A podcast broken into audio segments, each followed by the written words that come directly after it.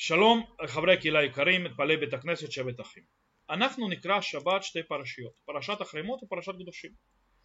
ששתי הפרשיות מלאות וקדושות במצוות רבות וחשובות. אני רוצה להתמקד במצווה אחת שהיא חשובה מאוד ודורשת דקדוק רב והבנה רבה. המצווה הזאת היא לא תשנא את אחיך בלבביך וכך תוכיח את עמיתך ולא תישא עליו חטא. מצווה שדורשת מאיתנו דיבור, מצווה שמחייבת אותנו לדבר ולהוכיח. מצד שני, יש עניין של שתיקה. הרי מעלות גדולות נודו למידת השתיקה. הרי כשאדם שותק, הוא יכול למנוע הרבה מאוד רעות, דברים רעים שיכולים לבוא, כמו למשל לשון הרע, ניבולי פה, דיבורי הבל וכולי, כל זה נמנע כשאדם שותק. אבל לפעמים השתיקה יכולה להוביל לבעיות חמורות מאוד, לקשות מאוד. כך למשל, בנוגע לסיפור יוסף ואחים. נאמר שהתנהגותו ויח... ויחסו של יעקב ליוסף הם אלו שגרמו לשנאה כל כך גדולה עד שלא יכלו דיברו לשלום. כלומר לא יכלו לדבר עם יוסף לשלום. זה ההתנהגות של יעקב כלפי יוסף, זה מה שקרה. כלומר היו תחושות, היו תחושות רעות, דם רע זרם ביניהם, אבל בואו נתאר לעצמנו מה יכל לקרות אילו היו מנהלים שיח כל המשפחה אילו היו פותחים וכל אחד היה חולק מה התחושות שלו ומה הטענות שלו. האם מופרך לחשוב ששיחה כזו יכולה הייתה למנוע את כל מה שהתרחש, את המכירת יוסף ואת כל מה שקרה? כשאנחנו מסתכלים על העולם, מה שקורה אנחנו נגועים בסובייקטיביות. הסובייקטיביות הזאת מובילה אותנו לא פעם ולא פעמיים אה, לחוסר הבנה. חוסר הבנה מה קורה ושפיטה לקויה. אבל הדיבור והתוכחה יכולים לגשר בין הפערים ולמנוע חיכים מיותרים וחוסר הבנה. אם כן, אנחנו אם נתבונן בפסוק נחזור אליו ואנחנו נקרא אותו בפשוטו. בפשטות של הפסוק מדובר על התוכחה של יהודי אחד כלפי חברו יהודי אחר שאותו יהודי פגע בו באופן אישי ואז בא יהודי ואומר לו מוכיח אותו על זה שהוא פגע בו שאז לכאורה כל המטרה היא להביא להבנה ולפתרון בעיות. זאת המשמעות. אל תשנא אותו בלבביך. תדבר איתו תפתור את הבעיה ואל תישא עליו חטא. כלומר שלא תגיעו לכם עולם חז"ל הבינו ככה אנחנו מכירים את זה יותר רוב האנשים ככה מכירים כי מה שאמרו חז"ל הם הבינו שהכוונה על עבירות. כלומר יהודי שבר עבירה. ואז אנחנו חייבים להוכיח אותו ולא לשנוא אותו בלבבינו בעולמנו, בהשקפתנו, קשה לנו להבין כיצד אפשר לקרוא את הפסוק ככה. איך אפשר לקרוא את זה ככה? שמדובר על עבירות של עם, או כאילו מישהו שהוא זר לנו ואנחנו צריכים לבוא ולהוכיח אותו וגם בכלל איך אפשר להגיע לשנאה על דבר עבירה איך אפשר לשנוא בן אדם על זה שהוא עובר עבירות להיות שונא אותו אה, אך נראה שעולמם של חז"ל שהסבירו את זה כך היה שלם שלם ושונה מאוד משלנו. הם אכן קראו אה, כך את המציאות, הם קראו כך את המציאות, מה שמתבטא בדברי מודעות הפסוק, אבל אנחנו רואים את זה מפסוק אחר, ואיך שמסבירים אותו, איך זה מתבטא, תראו, יש פסוק שמופיע בספר שמות, כי תראה חמור שונאיך רובץ תחת מסו וחדלת מעזוב לו תעזוב, תעזוב עמו.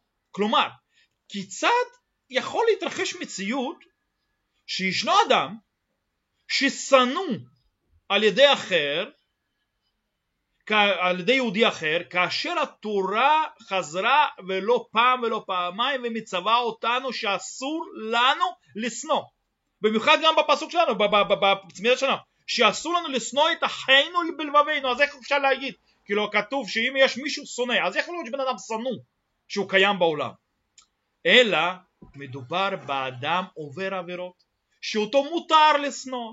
כלומר מותר לשנוא אדם שעובר לעבירות ככה, ככה הוא עולה מדברי חז"ל. וכדברי כדברי uh, דוד המלך בתהילים שם נאמר והלא משנאיך שמשנא ותקוממך התקוטט תכלית שנאה שנאתים לאויבים היו לי הם נהיו לי לאויבים.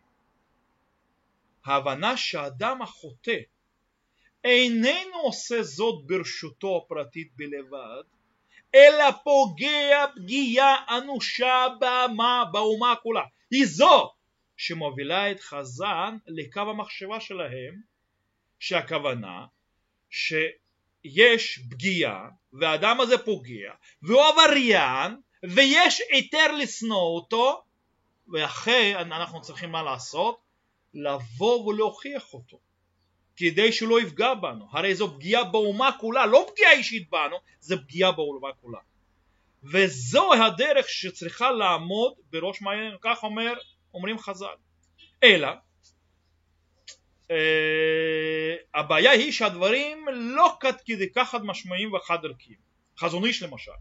בדיונו לגבי סוגיה סבוכה בדיני הבמות בנוגע לשאלת הצורך ביבום אשת אח מומר לא משנה אז הוא חותם שם בדברים מאוד מעניינים הוא כותב כך. אומר חזון איש ובהגאות מימוניות כתב דאין רשאים לשנותו אלא אחר שאינו מקבל תוכחה. כלומר אנחנו לא יכולים לשנוא אסור לנו לשנוא מומר אלא רק אחר שהוכחנו אותו או לא מקבל הוכחה, תוכחה. והביא כן מתשובת מהר"ן מלובלין כי אצלנו הוא קודם תוכחה שאינו יודעים להוכיח והתדיינינא להו כאנוסים אנחנו לפי דברי חזון איש לא יודעים להוכיח.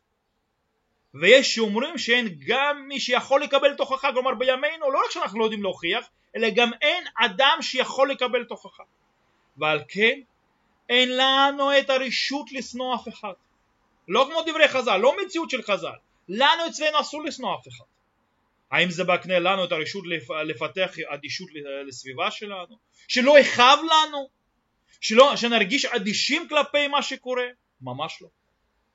עלינו להרגיש בכאב על כל חטא ופשע ולהבין שהפגיעה של כל אווירה של האדם גם בין אדם למקום כלומר כל הדברים האלו חילול שבת כל הדברים שמתרחשים היא פגיעה אנושה באומה כולה ואז מתוך תחושת כאב הזו עלינו לגשת להביט לאותם אנשים בעיניים ויחד איתם לדבר.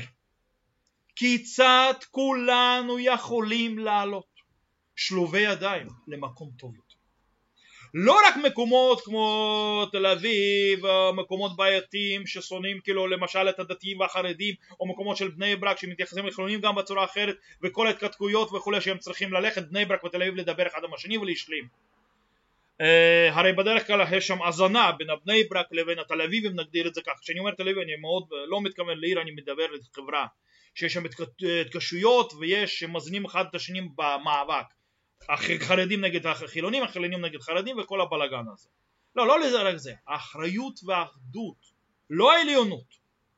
הן התחושות שצריכות להוביל אותנו כל העם לשיח, לאותו שיח, כן, של האחריות, של הכאב, שאנחנו צריכים לתקן, אבל לדבר, הן אלו שצריכות לקדם את כולנו לרמות מוסריות גבוהות יותר של כל האומה כולה. לקרבה של כולנו לריבונו של עולם. אז אם אנחנו לומדים את הפסוקים האלו ברלוונטיות שלהם לחיינו, לתקופתנו שאנחנו חיים אותה, אנחנו רואים הרבה פעמים מלחמות, יש שסע בתוך העם, יש בעיות בתוך העם, אנחנו רואים עבירות, אנחנו רואים גם למשל בקורונה שאנשים מצפצפים על הנחיות, לא עושים דברים כאלו, אלו אשמים בזה, אלו מה אשמים בזה, זו לא הדרך. זה לא הדרך, כן יש עבריינים, אבל אי, אסור לנו לשנוא אותם, אסור לנו להילחם בהם, אסור לנו גם לעבריינים בצורה כזאת או אחרת כאילו גם להתייחס אליהם כאלו.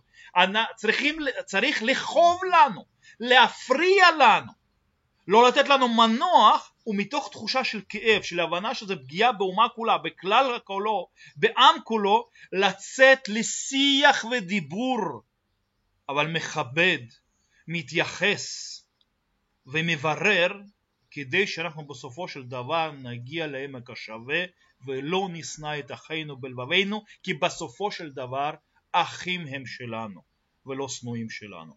שאנחנו נצטרך כולנו במשימה הזאת בכל האתגרי החיים ושלכולנו יש שבת שלום ובריאות איתנה וניפגש כל טוב